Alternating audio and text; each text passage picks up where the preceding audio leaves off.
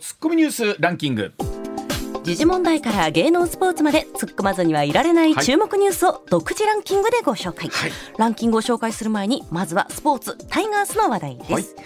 プロ野球は昨日4試合が行われ阪神は広島に6対5で逆転勝ちしました、はい、クライマックスシリーズの進出を熾烈に争う広島との一戦でしたが、うん、キャッチャーの梅野龍太郎選手が走攻守にわたる活躍でチームを救ったというニュースです。まあ本当泣いても笑っても残り8試合なんですけど、まああの本当いつも言ってますがシーズン当初のね、はい、あの泥沼のスタートから見たら、まあ今クライマックスシリーズをこう争えてるっていうこと自体非常に大きなね夢ありますし、ええ何度も言いますがこのままいくと日本一の可能性ってもちろんまだあるわけですからね。うん、うんうん、まああとはもうこれ8試合もあの一つも負けられないという状況ですけれどもねあのなんとかクライマックス頑張ってほしいもんですよね。はい。はい、続いてこちらオリックスの能見淳投手兼任あ投手兼任コーチですね、はい、投手兼コーチが今シーズン限りで現役引退を決断したことが昨日分かったということです。まあ福留選手そして糸井選手と引退会見があって、まあこの能見投手もどうやら決断なさったということで、はい、やはりまあプロ野球選手こうね、えー、キャリアを重ねていくと一年一年が常にその勝負の中でということでありますけれども、ただタイガースから、えー、オリックス移籍した後もですね、うん、えー、もう本当現役兼なんですけれどもね素晴らしいピッチング見してましたし、なんならまだ我々からするといけるんじゃないかと思うこともあるんですが、はい、ご本人の大きな決断ということですよね。はい、はい、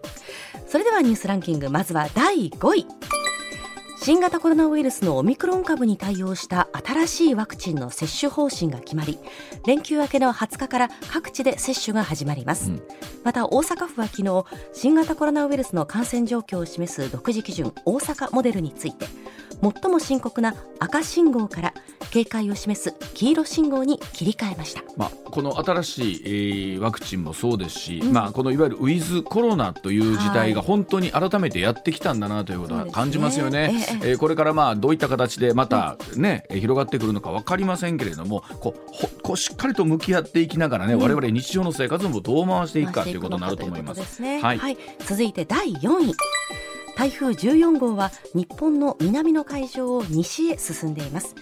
予報円はまだ大きいものの進路によっては週末からの3連休に九州や沖縄付近に接近する恐れがあることから気象庁は今後の情報に注意するよう呼びかけています、まあ、本当あのこれからシルバーウィークが始まるという3連休を前にということなんですけれども、うん、近畿のねあの週間予報を見ててもこの週末は、えー、曇りベース雨という予報なんですがただ本当沖縄はこの2、3週間なんか台風が張り付いてるようなイメージなんで、そのあたり心配ですよね。はいい、さあ続いて第3位です。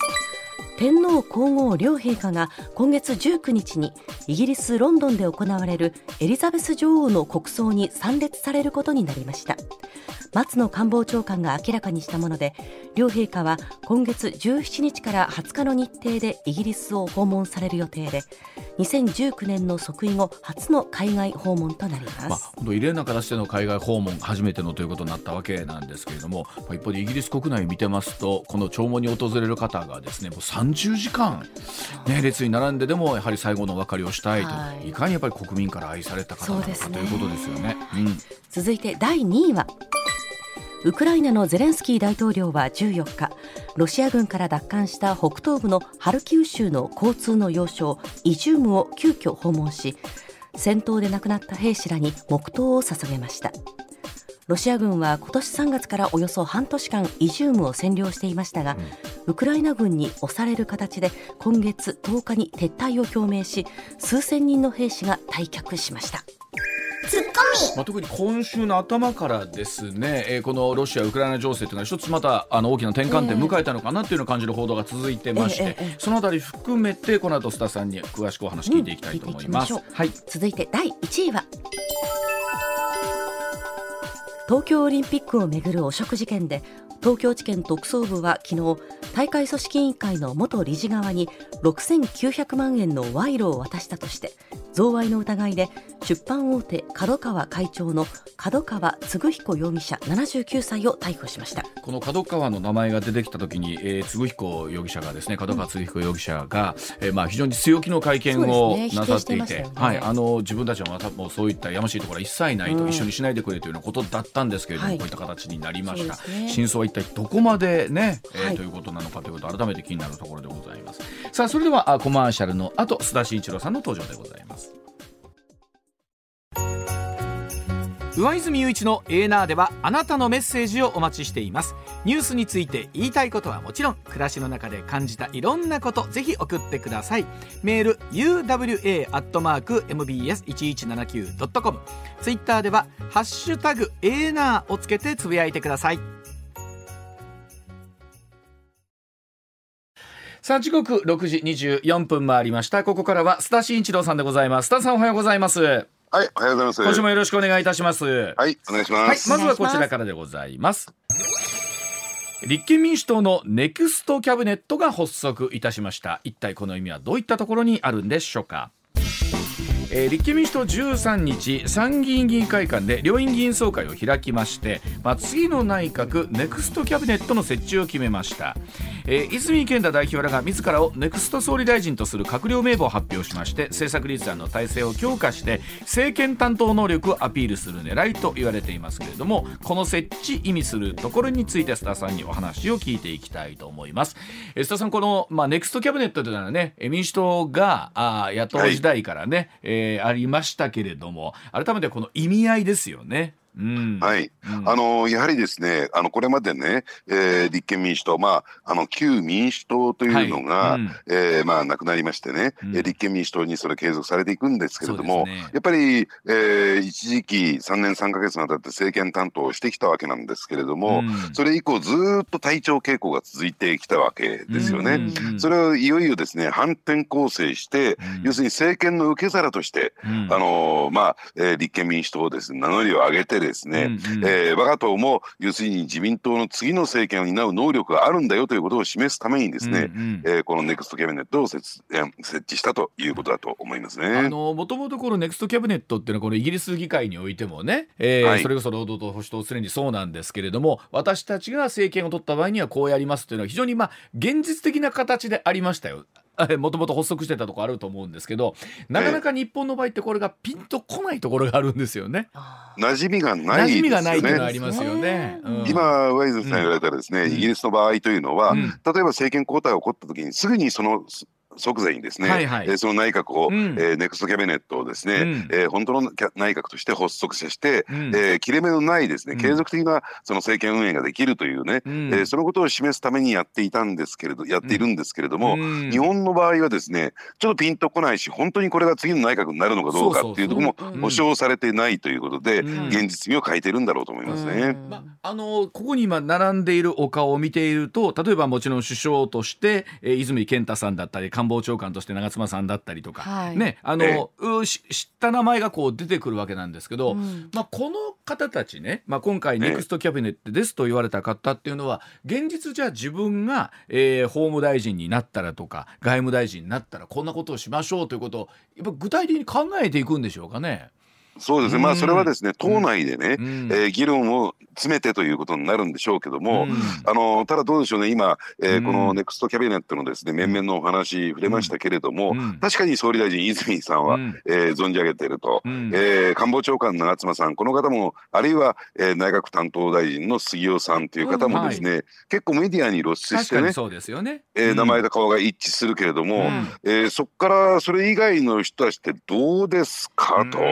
誰この人。あの見たことも聞いたことないっていう人が まあ、多いんじゃないかなと。政治に興味のある方からするとふんふんという方もいらっしゃるかもしれません。あるいは地元の選挙区という方はね、うんうん、あるのかもしれませんが、ええ、確かに。まあそれで言うとどうですか？あのこの後のまあ、いわゆる民主党の立憲民主党の、まあ、リーダーの候補者たちみたいなイメージなんですかね。そうですね、うん、あの次世代と言ってもいいんですかね、うん。あの立憲民主党っていうとですね、えー、あの辻元清美さんであるとかね、蓮舫さんであるとか、要するにいつも見た顔みたいなね、うん、えー、そういった人たちがなんか前面に出てきて、うん、なんかリーダーになってるような感じがするんですけれども、なんか手垢にまみれたと言ったらいいのかな。か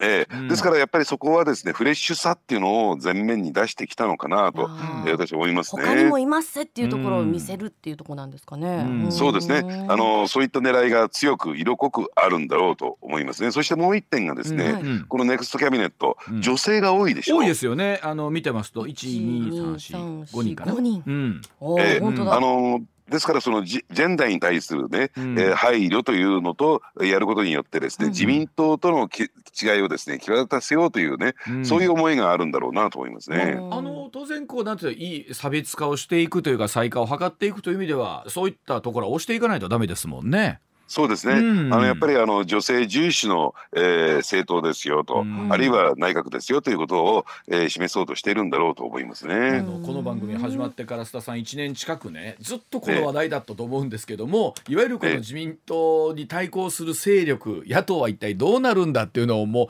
言い続けてたと思うんです、まあえー、でもなかなか現実としておそらく多くのラジオ機の皆さんもとはいえピンときてないっていう方が多いですもんね。そうですね。で、加えてですね、いつもメディアに出てくるのはですね、うん、先ほど申し上げたように、えー、先の旧民主党政権でですね、うん、えー、中心を務めた内閣でも、うん、えー、大臣等を務めた人たちばっかりで、うん、えー、まあ、あの、そういった人たちは、じゃあ、このね、ネクストキャビネットに対して黙ってるのか。ね。えー、まあ、ね、自由にやらせるのか、えー、そういう人たちはね陰性を仕組んではないかみたいなね、えー、そういう見方もしている人も多いと思うんでそのあたりの、ね、関係性がどうなっていくのかっていうのはなかなか見えてこないですよね。今回その、まあ、執行部に関しては岡田さんとか安住さん長妻さんって割とこう、うん、昔昔っていう言い方変ですね、ね、活躍された方たちがこう、抑えてる感じですもんね。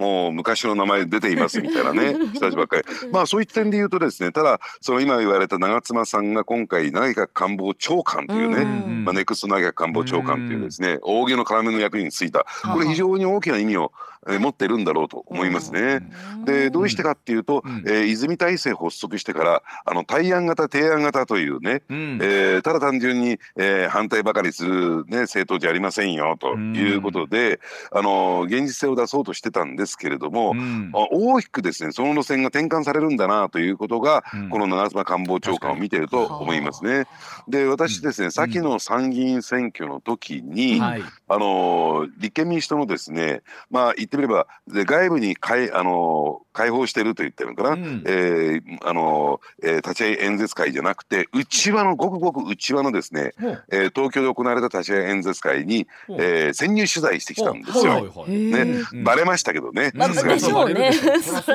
そら須田さんいてたらすぐバレると思うわ。まあしかも前から2番目に座ってたっていう ことなんです。話しにくいな。でそこにですねあの長妻さんっていう方は東京都連の会長なんですよ。ね、えー、それで来てましてね、やはりその提案型対案型間違いだったと。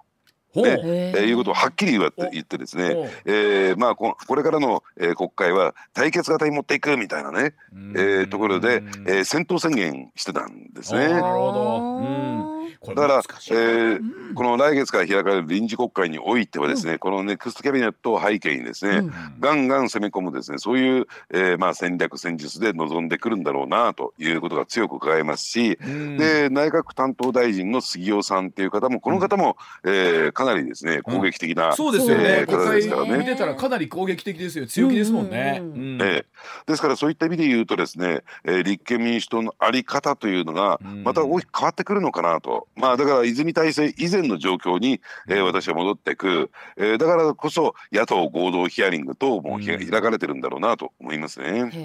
以前に泉代表、えー、就任されてすぐぐらいにこの番組でもインタビューさせていただいたんですけど、うんはい、泉さん自身48歳まだまだお若いですし、うんうん、あのとはいえあのおそらくねなんかいろんなところに気を使いながらのメッセージなんだろうなっていうのもあるじゃないですか。今、はいはい、ねおっしゃったようなその長老と言われる人たちもいる、はい、一方で本当に考え方はのかなり幅広い人たちが、ね、いる中でこれを一つにまとめるっていうかなり至難の技だと思うんですよね。そうですね、だからそういった点で言うとですね、えー、今回のネクストキャビネットを見ていると、うん、やっぱりあの立憲民主党のその、えー、いろんな考え方を持っている人たちがいるんだなということも見えてきますし、あのウィークポイントも見えてくるんですよ。それは一体どこなのかというとよくね、えー、まあ、立憲民主党に対して批判的な人たちが、まあ、このネクストキャビネットの面々を見てですねツッコミ入れてるんですが、防衛大臣がいないじゃないか。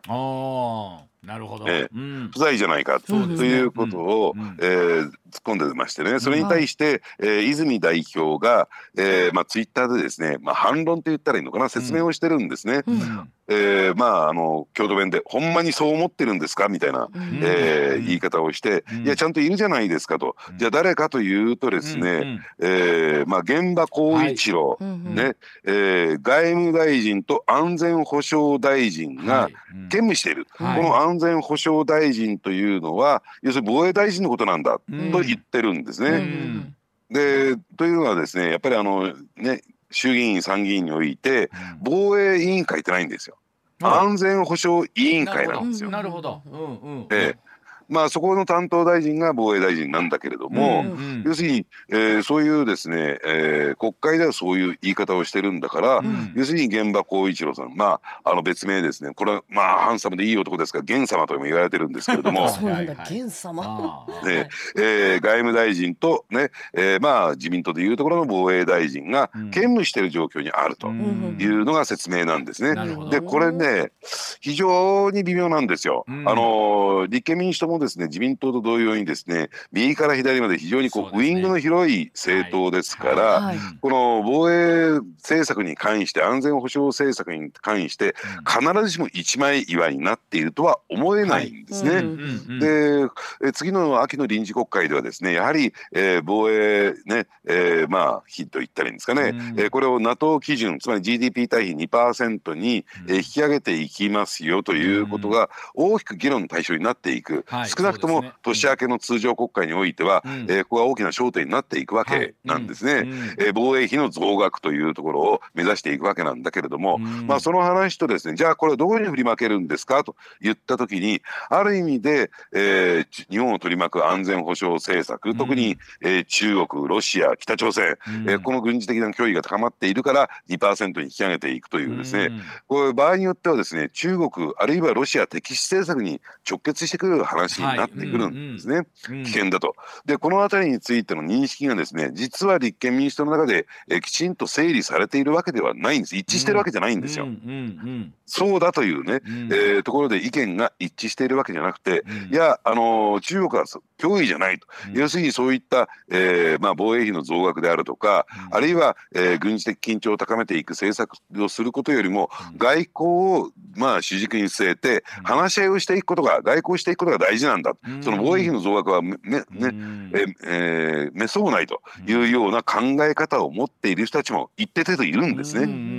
でそういった部分がですねまあそれに対してですねいやいや防衛費の増額が必要だと言ってる人もいる。そういう人たちのですね意見が集約されてないんですよ。一致してないんですよ今のところ。これ増田さんお話聞いてて難しいなと思ったんですけどそれもこそ自民党となってくると長いまあねあの政権をずっと担っていた中で例えば本当に強烈なリーダーシップがあった人からいわゆる今回の岸田さんのように対案型対話型の方までね、いろいろあっても、えー、長い経験値でそれをまとめられると思うんですけれどもこういった野党とか立憲民主となってくると強烈なリーダーシップがいるっちゃいるんだろうなと今おっしゃったような、えー、幅の広い人たちをまとめるには。でも強烈なリーダーシップが出すぎれば出すぎるほど 今度はですね、えー、次の世代にどうしていくかっていう難しさもあるしそれ以外の人の顔が見えてこないっていうのもあるのでこれはあの野党の在り方っていうのはどうあるべきなのかっていうのはすごい考えますねこれね。そうですね、うん、あのですからそのリーダーシップっていう点で考えると、うん、やはり、えー、別に泉健太さんがねダメというわけではないけれども、うん、やっぱり、えー、当選回数も少ないということもあって、はい、えー、先輩議員がたくさんいる中でね、であれだけのうるさ方を抑えきれるのかどうなのかというねその力量が問われてますし、だからそういった点で言うとその現場光一郎さんっていう方を、うん、えー、据えたっていうのは意味があるんだろうと思いますよ。ええ、この方当選回数10回、ねえー、まあ言ってみればですね総理大臣になってもおかしくない、えー、当選回数ですね自民党で言えばね。58歳まだまだ若いところもありますしね。うん、えーで加えてですね先の、えー、旧民主党政権においては外務大臣を務めておられるということもあってですねやっぱり党の重鎮なんですよ。でこの方にですねともすると、えー、意見が集約できない分かれてしまう対立してしまう、この、ね、安全保障政策であるとか、えー、まあそういった外交政策についてですね、うん、えー、それを任せることによって、うん、泉さんではちょっとね物足りないけどこの現場光一郎さんに任せることによって、うん、党内に睨みを利かせようといういうね思惑が私は強くあるんだろうなと思いますね。まあ今こういった形で我々もこの話題を取り上げさせていただいてるんですけども、うん、少なからずこう話題になる、うん、えー、これでまあ賛否含めてこう議論になること自体が立憲民主党にとってみればこれがいいわけなんですよね。あおっしゃる通りですね。でこれがですね、えー、全くスルーされてしまう無視されてしまうよりも、うん、えー、だってこのねえー、なでもぼ、ね、トップニュースですよ深堀屋の。須田さんが、まあ、トップニュースですよね。えー、確かに、まあ、どれぐらい影響力があるのかないのかは分かりませんが、えー、私でねあの上泉さんとかあんまり影響力ないと思いますけど。もうちょっとあるわいな。いや本当にこうやってあのまあどうでしょう。他のメディアもまあ今後どういう形で取り上げるのかなんですけど、うんうんうん、えー、ここのところでじゃあ現場さんでいいのかとかいやそうか中妻さんが官房長官荻野要かとかって言うてくれてるということがええー、ということなんですね。そう。話題になったという点だけで、うん、やっぱりね、うん、あのワンポイントゲットだと思いますよ。これね今まで立憲民主党とやることなすことですね、うん、ほとんど無視されたスルーされた、えー、新聞でもあんまり大きなスペースを取ってと報道されなかったという状況から考えると、やっぱりねネクストキャビネット発足させて、私は良かったんじゃないかなと思いますよね。少なくともいろんなまた立憲民主党のこうスタンスが見えてくるというだけでもね、えー、一つな、ね、確かになるなるほどプラスなのかもしれません。では続いてもう一つの政党のお話でございます。こちらです。時刻6時40分になりますさあ公明党代表選に山口夏夫代表が立候補異例の8期目その事情とは？でございます公明党の山口夏夫代表13日の記者会見で今日告示される党代表選の出馬を表明しました、え他に立候補の動きはないようでえ25日と25日東京都内で開かれる党大会で8期目となる続投が承認される見通しです。さあ世代交代という話も公明党の中ではあるんですけれども事実上の続投表明の背景公明党の中は一体どうなっているのか佐さんこちらも解説お願いいたしますはい、うん、えー、この問題ね非常にこうナイーブなんでね、うん、えー、このコーナーだけは私ちょっっと言葉を選びながら慎重にですね、うん、あそうですね。えー、話をさせていただきたい。このコーナーだけはどういうことですか？はい。あの、うん、とは言ってもですね他に全く、えー、出ていない話です。ちょっとスクープスクープ的なね様子も含んでるんですけれども、うん、あのまあもう言うまでもなくですね公明党の、うん、えー、最大の支援団体が創価学会であることは、はい、もう皆さんご承知のことと思いますけれども。その創価学会っていうのは、えー、についてですねちょっと今大きな、えー、動きがあるんですよ。うん、それどういうことかというと、はい、ここはあの宗教団体であると同時に宗教法人であると同時にですね、うん、えー、日蓮召集のですね、うん、えー、信徒団体法華校と言われている信徒団体なんですね。うん、で日蓮あの日蓮を開祖とする、えー、宗派というのは2つ大きく2つありましてね、はい、日蓮宗と日蓮召集というね、うん。えー、非常にですね、えー、開祖の日蓮の、うん、えー、教えをですねピュアに守っていくというのが、うん、日蓮召集と言われているところなんですけれども、うん、南明法蓮華経ですね、はい、えー、のえー、なんですけどもその総本山っていうのが、えー、静岡県富士宮市にある大石寺大石寺とか大石寺というのが、はい、えー、総本山になっているんですけれども、うん、でまあこの日蓮召集のですね、えー、開祖である日蓮から数えて、うん、その大石寺の住職、まあ発出というふうに、えー、法律の方にある字ですね、はい、発出というのがこの日蓮召集の、うん、えー、トップなんですけれども、今68世68代目になってるんですね。はい、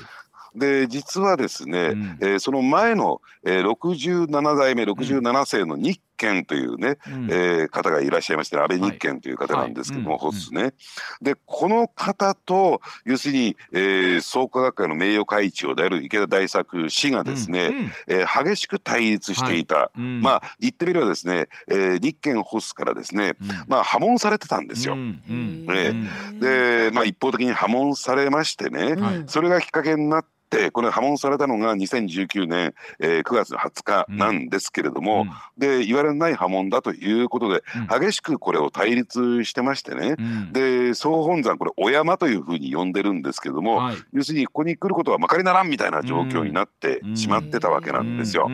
で実はですね、えー、この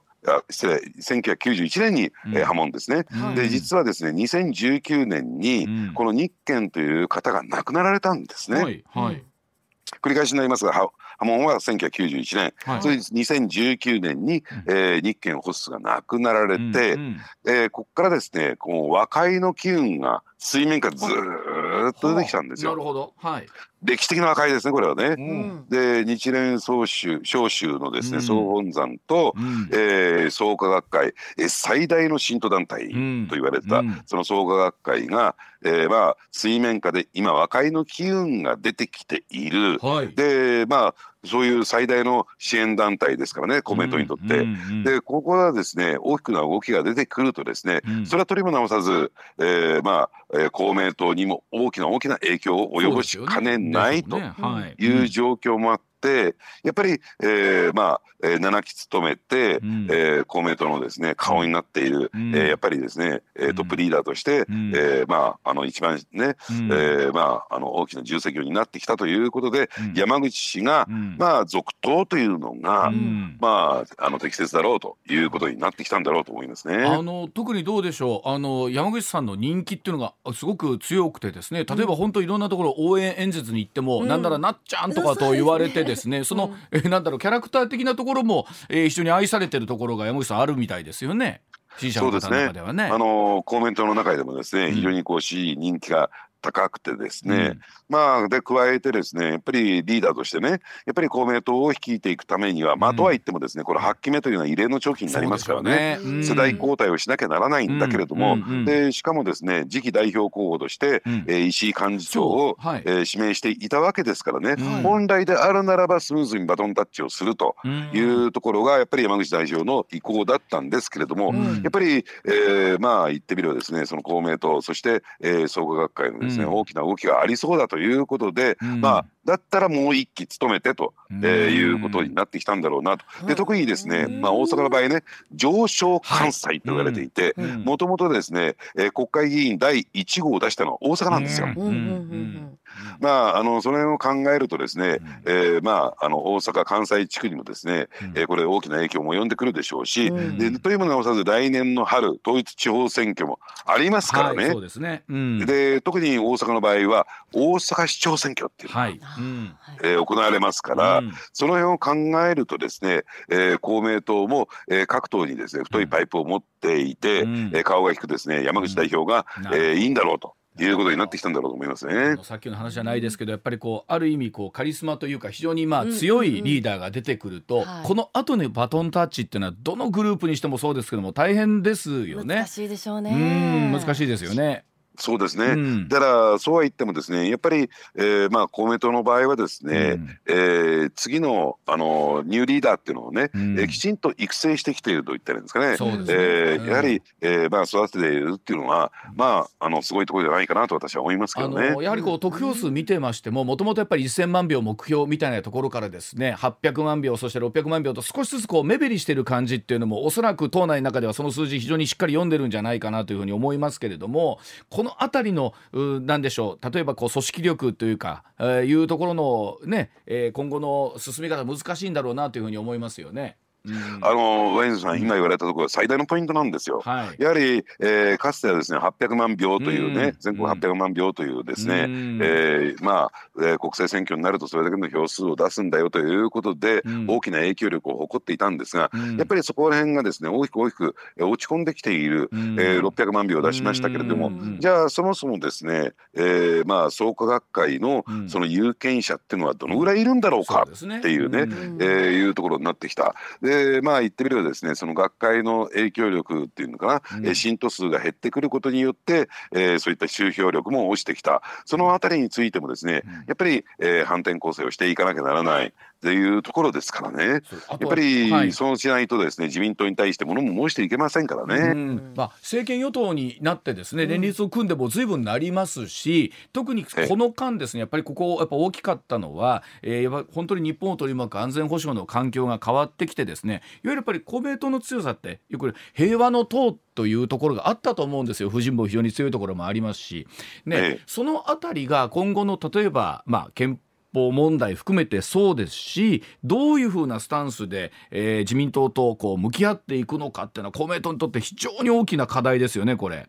そうですね、あのやっぱり憲法改正問題、改憲問題っていうのが、やっぱりどういうふうなスタンスに立つのかというところが問われていく、少なくともですね公明党を入れてですね、やっぱり改憲勢力、まあ、あの私、山口代表にですねインタビューしたときに、改憲勢力というふうには自分たちは考えていないというふうに言っておりましたからね、数えでそこに、えー、入れられることに対しては、あの違和感があるようなんですけども、まあ、とはいえでね、政権与党なので、自民、公明、維新、えー、そして国民民主党を入れますとね、衆参両院で3分の2以上の、えー、議席がありますから、そういった意味で言うと、いよいよですね本格的に、えー、憲法改正、えー、論議がですねスタートしていく中でもですねこの9条改正、9条2項の改正っていうところではね、ねやはり、えー、公明党は、えー、自民党とやっぱりこの問題でどういうふうに向き合っていくのかというのが大きく問われていく状況になっていくんだろうと思いますね。会見ではなく可見というところのスタンスもあるわけなんですけれどもその意味では本当に増田さんおっしゃるようにこの例えば2年というのは山口さんあの8期目ということになった場合ですけれども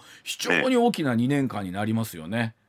そうですね、まあ、そういった意味で言うとですね自民党のその憲法改正問題一つ取ってみてもですね、まあ、その自民党との間でどうやって間合いを図っていくのか、ねえー、場合によってはですね、えー、あまり自民党が、えーねあのー、激しい会見、ね、案を出してくるようになるとですね、うんうん、えー、公明党もついていけない、ね、まあ、公明党というと、えー、を批判する言葉として下駄の雪というね、うん、えー、踏まれても踏まれてもついていくという意味で下駄の雪という言われ方をしてきたわけですよ。でまあその立場にですね、えー、いつまでも甘んじているわけにもいかないみたいなねそういうですね、えー、まあ考え方も出てくるんではないかなと思いますね。これ本当おっしゃったように現実的にね与党であるからこそできることっていうことの意味も公明党はおそらくそのあたり非常によく分かってらっしゃると思いますし、ね。はい、一点野党になってしまうとできることもできないくなっちゃうこともあるわけですからね。はい。まああの自分たちのですね公約、うん、だってあのこれについてはですね例えばあのねこのコロナショックに対するですね、うん、え給付金。これもやっぱり、えー、公明党が与党だったからこそ、はい、公明党の政権ね、うん、えー、選挙公約もですね実現できてるわけですから、自民党もそこに配慮して、ねえー、10万円給付金というのを実現しましたからね。そうですよね。うん、まあ、本当にそうですね。先ほど立憲民主党の、まあ、もちろん党内の事情。えー、公明党は公明党のこの党内の事情、えー、ね本当それぞれなんか両極端なところあるなと思いながらなんですけれども、うん、あの、えー、まあこの後国政選挙が普通にいくと3年間はないって言われてる中ですけどおっしゃるように統一地方選挙という現実的な選挙はまだいくつかあるわけですからね。ね、うん、ただ選挙によってですね、ゼロ百でオール・ア・ナッシングで物事を決めていくというのは乱暴なんですよ、うん、やっぱりこの議論によってね、ね。えー、政策を練り上げて、うん、えー、決めていく、あのですからそういった意味で言うとですね自民党もきちんと公明党と向き合ってですね、その辺の議論を深めていく、えー、練っていくっていうことが必要になっていくんではないのかなと私は思いますけどね。はい、さあそれではあお知らせの後でございますけれどもさあ今度はロシアとウクライナ情勢今週になっていろんな動きが出ていています。この辺り須田さんに解説してもらいましょう。上泉雄一のえー、な MBS ラジオがお送りしています。時刻6時53分になります。続いてはこちらでございます。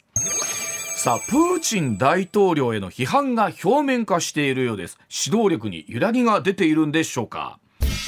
まあ、ウクライナ軍の電撃的な反転攻勢を受けましてハルキウ州を含むえウクライナ北東部からの撤退をいたしましたロシア軍、まあ、今週になってねいろんな動き出てきてますけれども、激しい戦闘続く中モスクワの区議のグループやプーチン大統領の故郷サンクトペテルブルクの議員のグループらがプーチン大統領の辞任を求める要望書を公表するなどここに来て大表大統領を批判する声が表面化してきています。さあ一体ロシア国内はどうなっているんでしょうか須田さ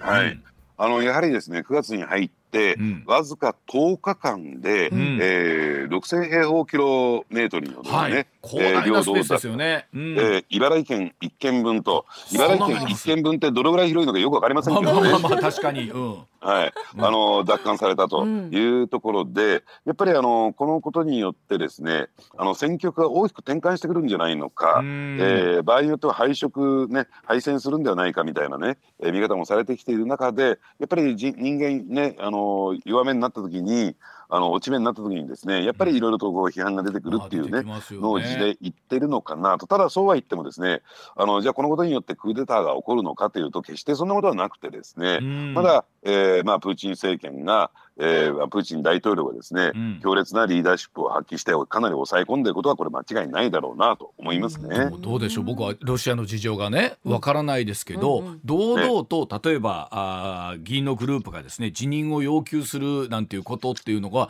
表面化してくるってこと自体が大丈夫なのかなと思っちゃったりするんですけどね。ええ、うん、あのもちろんね、まあ、一定程度の私はガス抜きという側面もあるでしょうし、なるほどなるほど、ねまああのね、そうは言っても100%と中国とは違いますからね。差は去りながら、えー、全体同じ全体主義国家ではありますけれども、ですからそういったのが少しずつ出てきているというのは、まあ、これは当然のことなんだろうなと当たり前の話じゃないのかなと思いますね。ただあのちょっと注目してもらいたいポイントがこの、えー、ウクライナ問題についてはありましてね。これはウクライナで起こっていることではないんですよ。うん、でこれはですね、えー、13日ですから火曜日ですね、はい、えー、13日の未明ですね、はい、えー、まあ、タス通信などが、えー、これ報道したんですけれども、はいはい、あの旧ソ連の構成国である、うん、メンバー国であった、はい、アルメニアとアルゼバイジャンがですね、はい、えー、ね両国のですね国境地帯で、えー、軍事衝突が行わあったと。はいうん。でこのアルメニアとアゼルバイジャンに関してはですね、うん、えこれまでもあの、まあ、戦争状態にあった部分があるんですね。うん、というのはどういうことかというとこれカスピ海に面しているのがアゼルバイジャンというですね、まあ、イスラム系の、えー、人たちが中心に住んでいる国なんですが、そのその中にですね、えー、ナゴルノカラバカラバフ州カラバフ自治州というのがありましてね。でここにですねあ隣国のアルメニアの出身のですね、うん、アルメニア系の住民がたくさんいるんですよ。でここのですねまああのえー、自治と言ったらいいんですかね。分離独立を画策したということで、うん、えー、まあえー、結果的にですね、えー、アルメニアの影響力下に入っていたのを、うん、要するに、えー、奪還したんですね。2020年に大規模な停戦あの戦闘が繰り広げられた結果。うん。ね、でただですね、えー、結果的にロシアが、うん、えー、この両者をまあまあと引き分けましてね、うん、えー、このナガロの、えー、カラバフ実習に対してですね、あの停戦軍事団を派遣したんですよ。うんうんうん。ね、でまあそういったところでロシアが睨みを引かせることによってこのこの両国のですね、うんうん、えー、戦闘をストップしたというそういう実態があるんですね。はいうん。でところがですね、えー、にもかかわらず今回このアルメニアとアゼルバイジャンの戦闘がまた始まってしまった。はあはあうん、いや、えー、その平和維持部隊を派遣していたロシアどうなってるの？とメンツ丸つべだよねと、まあ、でそもそもその、はい。うん、えー、平和維持部隊ってのはどうなってるの？というふうに、えー、その辺を調べていくとですね、はい、この平和維持部隊なるものがですね、えー、どうもウクライナにはね、えー、転戦してたと。あね、振り抜けられて兵力足りないですよね。うん。ええ、うん、でまあその今言われたように兵力が足りないということで、うん、この平和維持部隊がですねかなりの部分が、うん、えー、ウクライナに行ってたんですよ。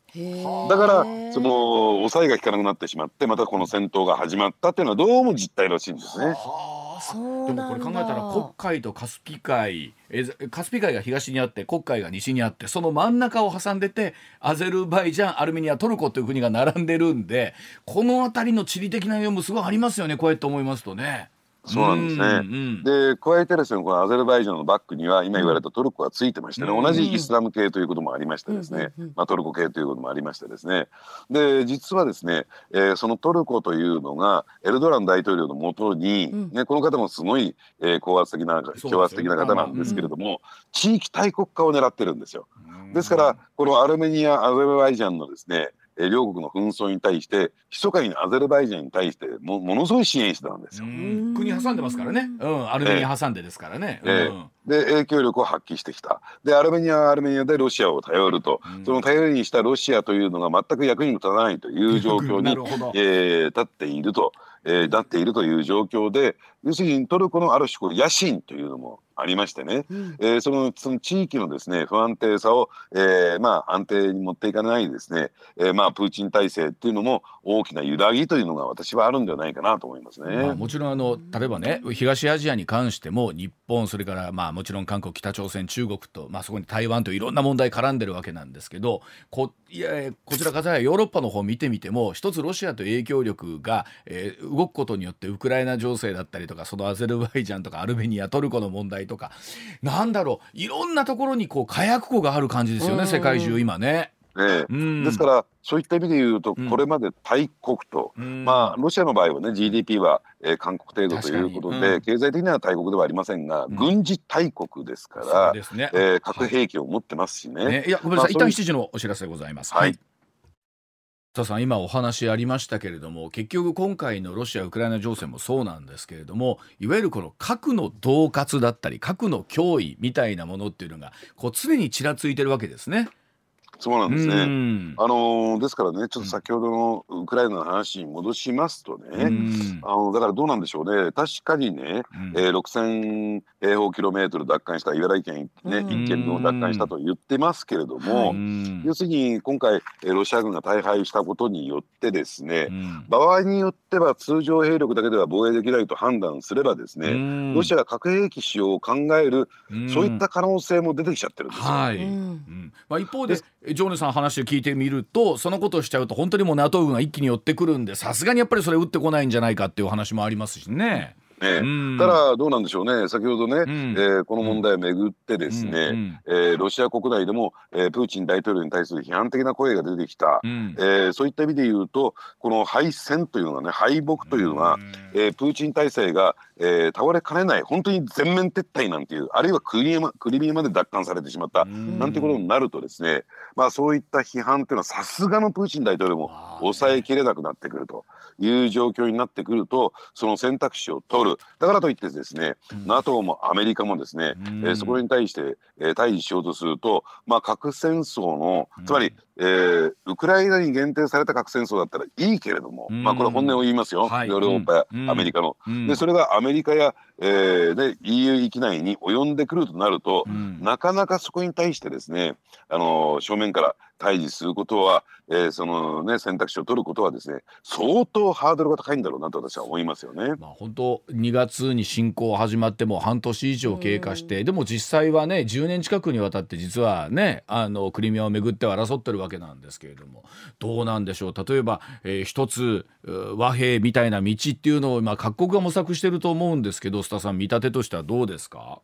ええ、うん、あのまあこれで、あの膠着戦線が膠着状態になると、うん、えー、やはりですねその和平の道って見えてくるんですけれども、うん、今とりあえずウクライナ軍が押し返してますから、押し返してますからね。ものすごい勢いで押し返してますからね。でそういった意味で言うとですねあのウクライナ側にはその和平というね、この停戦というで、今えー、ことを言われてもですね聞く耳持たないんじゃないのかなとは言ってもね、まあアメリカがその武器をどんどんどんどん供与しているっていう状況がありますから、そのアメリカの意向も含めましてね、えー、まあ停戦というね、えー、機運は出てくる可能性もないわけじゃない。ただ、まあこのね前線が動いているという状況の中ではなかなかそれも難しいんだろうなと思いますね。わ、かりました。はい。さあ、えー、須田さんこの後7時40分頃からは、うん、あ裏ネタでですね茂木幹事長のお話なんですけれども、はい、ちょっとオープニングでもお話したんですけども、うん、えっ、ー、と須田さん本当は茂木さんのことが大好きなんですよね。そうなんです。だってね、あの嫌いだったら、はい、こんな番組これ何度目ですかね、茂木さんにスポットライターズって。結構茂木さんの話してますよ。ね、須田さん、茂木さんの名前は二回に一回ぐらいは言ってますよね。ええー、本当に、まあ、うん。なんかこの番組ね、エーナー自体が茂木ファンクラブみたいな番組ですからね。もうそのことしかいらってるじゃないですかもう、えー、そのあたりですね。今日の裏ネタでは、えー、もうだってタイトルすごいじゃないですか、うん、ポスト岸田の筆頭となるのか茂木幹事長総理への道っていうね、ね、いいでしょ？いいでしょ、うん、いいでしょ？すごいタイトルだな。まああの我々どうしてもやっぱ関西に住んでると、ね、うん、自民党幹事長しかもね、あの茂木さんとか、だからかほら普段距離が遠い人なので、もちろん接することがないんでね、かでも須田さんがどんどんお話ししてくださるから、結構茂木さんがニュースとか出てくるとあ茂木さんだそうそう。僕らもなんか妙に茂木さんが気になっちゃってるところがあるんですけど。まああの栃木県でねそうですよね。ご出身で遠いですからね、大阪から見るとですね。しかもあの背低いですとなかなかね見えないんですよ。そうなん ですか。またちょっと色てるやん、ま、なんか悪口言ってるやんわ、かりました。ではあのこの後40分ほど後になりますけれども、須田さんこちらも楽しみにしておりますので引き続きよろしくお願いいたします、よろしくお願いしますはい。おじきの今日の裏ネタです。さあスター新一郎さん今日はもう大好きなあの方の話題だそうでございます。はい、はい、では早速スターさん今日の裏ネタお願いしますポスト岸田の筆頭となるか、茂木幹事長、総理への道。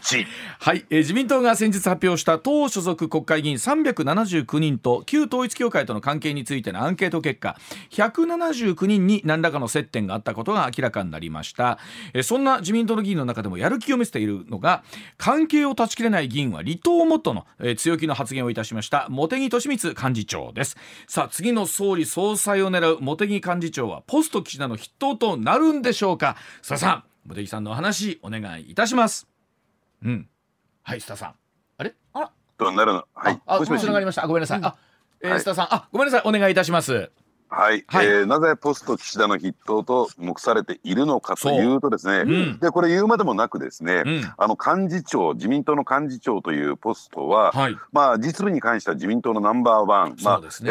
ー、ねあの名目上はですね総裁がナンバーワンなんですが、うん、まあ総裁イコール総理ですから、まあ内閣のトップということで、で自民党の実務に関してはすべてこの幹事長が、えー、仕切るというそういう形を取ってるんですね。はい、あのですからそういった意味で言うとですね、えー、もし岸田さんに万が一のことがあればですね、うん、まあ、あの政権が倒れれば、うん、当然当然、ねえー、実務ナンバーワンの茂木幹事長が、えー、次の総理総裁になるということがですね、はい、当然じゃないかみたいなね、うん、えー、いうふうに目されているんですが、うん、あのー、ただですね残念なことにそのね当然じゃないかと思われている方もいらっしゃる方には残念ですけれども、うん、ね、えー、なりません。ね、なりません。えー、なりません。えー、どうしてかというとですね、えー、まああの一番大きな理由はですね、うん、えー、自民党内での人望がないんですよ。あの須田さんいつも聞くけどね、あの、幹事長になる人は人望なかったらなれないでしょ、いやまああの、えー、人望があってなったわけじゃなくてですね、うん、えー、他に適当な人がいなかったからまあとりあえず茂木さんでいいんじゃないかっていう まあそういう状況なんですよ。あのね、大幹自民党の幹事長も大幹事長ですべてのもう選挙から何から党内のことは全部一任されるんですよ。ねで一任されてまたこれ好き勝手にやってますからね、うん、えー、また人望を失うというですね。幹事長になってこう人望が普通上がっていくものなんで人望下げてどうするみたいな。だってなりたい人ってそれこそ幹事長なんて山ほどいてるわけでしょ、そうですね。まあみんなですね、えー、なりたい人本当に山ほどいるんですけれども、うん、えーまああのまあももちろん茂木さんもね、えー、なりたくてなりたくて仕方がなかったんだろうと思いますけれどもね、うんうん、まあそういった意味で言うと、まあ、今回のですね、えー、旧統一教会の、うん、えー、旧統一教会問題の処理をめぐってもですね、うん、やっぱりこのねやっぱりやり方がまずかったんですね。なるほど。と言いますと。あの、うん。自民党内のね、うん、でまああの私いろんなですね自民党の国会議員の方々に話を伺っていくと、はい、要するに党内調査、まあ、調査という名のですね、うん、え点検というふうに命命名してるんですけどね、うんうん、調査ではありませんよ。点検ですよって言いながらをしてるんですが、うん、まあどっちでもいいんですけどね、まあとりあえず調査というふうに言わせていただきますけれども、はい、調査をやるんだったらもっと早くやればよかったじゃないかと。あなるほど、ね。で当初はですねあの全部個別の国会議員に丸投げやるんだったら、うん、えー、個別の国会議員がやって、うん、それを自らのですね責任において公表してくださいね、うん、要するに、えー、そういう対応に終始したんですよ。自民党はつまり茂木さんは。ね、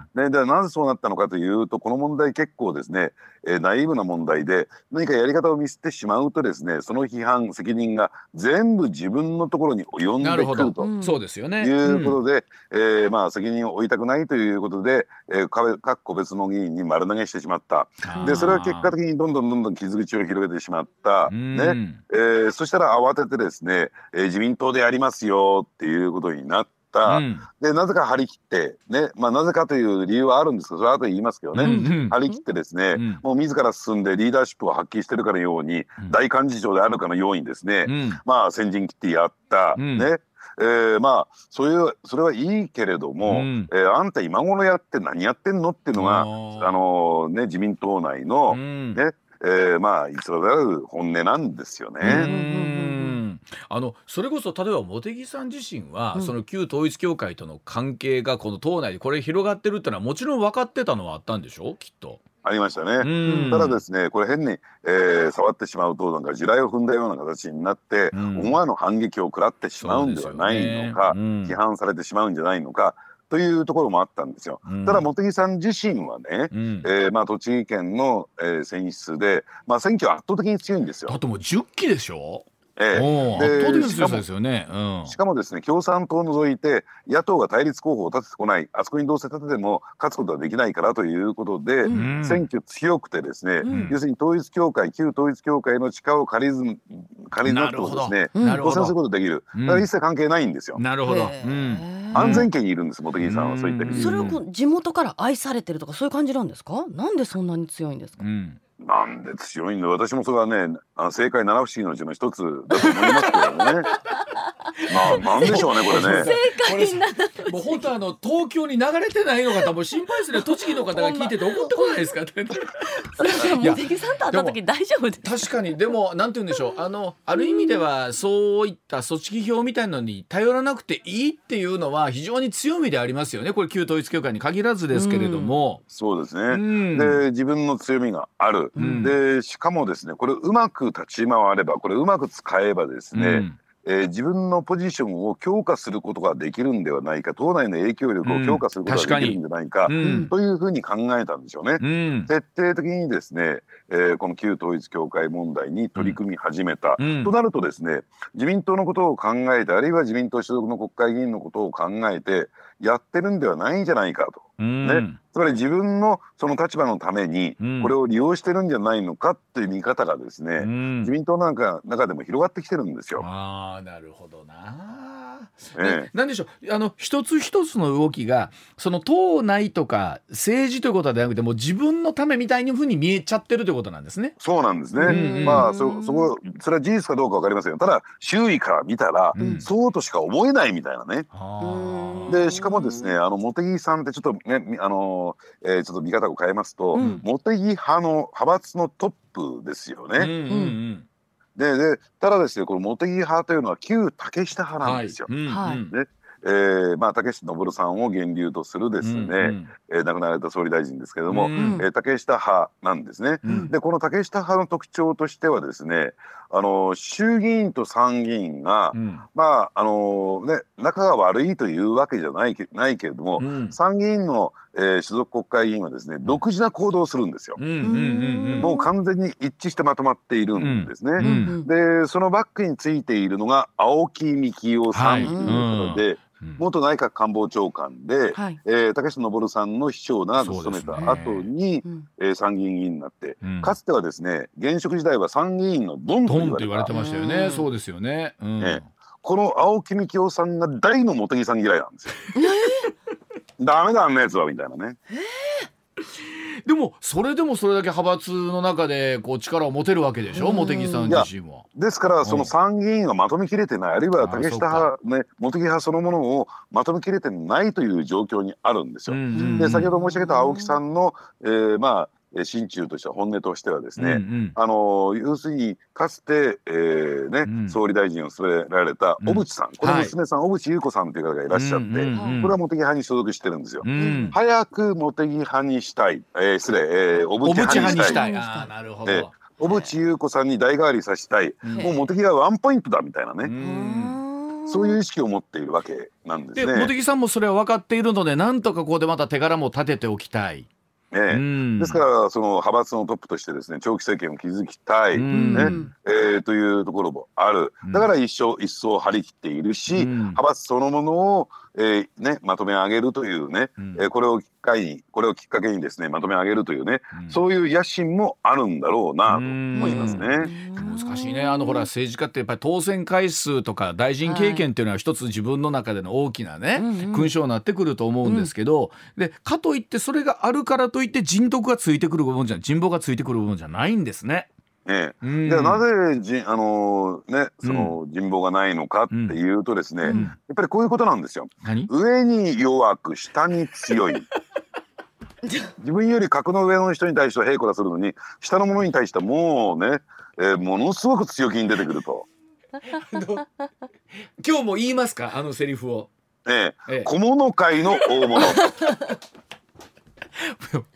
あのちょっと待ってあの須田さん 何か嫌なことがあったんですか？まあもうね何何？例えば取材をすごい拒否されたとか。いやそんなことないですよ。そんなことないですよ。何？であのフラットにこう取材していて感じることっていうこと、うん